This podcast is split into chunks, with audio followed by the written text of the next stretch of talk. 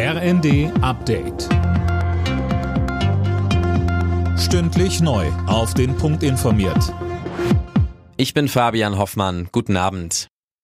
Bei ihrem Besuch in der Ukraine hat Bundesaußenministerin Annalena Baerbock weitere deutsche Waffenhilfe zugesagt. Sie hatte in der Hafenstadt Odessa ihren ukrainischen Amtskollegen Kuleba getroffen. Baerbock räumte ein, dass zunächst zu spät und zu langsam gehandelt wurde. Nun gelte aber, wir unterstützen euch jeden weiteren Tag, auch mit Waffenlieferungen. Baerbock sagt im ZDF außerdem, Putin will derzeit keinen Frieden. Und deswegen ist das, was wir tun müssen, maximalen Druck international auf Länder wie China oder auch Iran und Nordkorea liefern hier Waffen. Mehr als eine Woche nach seinem Tod ist die Leiche von Kreml-Kritiker Nawalny an seine Mutter übergeben worden. Das hat Nawalnys Sprecherin mitgeteilt. Angehörige und Unterstützer hatten tagelang die Herausgabe von Nawalnys Leiche gefordert, um ihn beerdigen zu können. Die russischen Behörden kamen der Bitte aber bis jetzt nicht nach.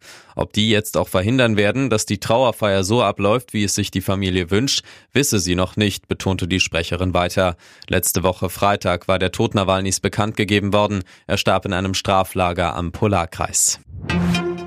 Die neue Partei von Sarah Wagenknecht hat in Sachsen ihren ersten Landesverband gegründet. Als Bundespartei hatte sich das BSW bereits im Januar formiert. Die Partei will bei der Landtagswahl im September in Sachsen antreten, ebenso in Thüringen und Brandenburg.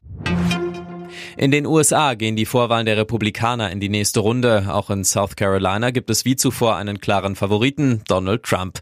Der Ex-Präsident liegt deutlich vor der einzig verbliebenen Konkurrentin Nikki Haley. Die Ex-UN-Botschafterin will nicht aufgeben, auch wenn sie verlieren sollte. Sie hat wohl den Super Tuesday im Blick. Der wird in anderthalb Wochen in vielen Bundesstaaten gewählt.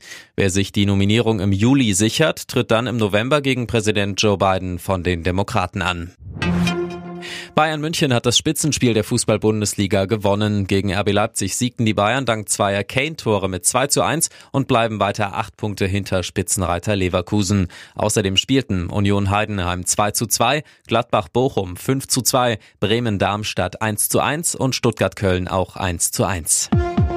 Alle Nachrichten auf rnd.de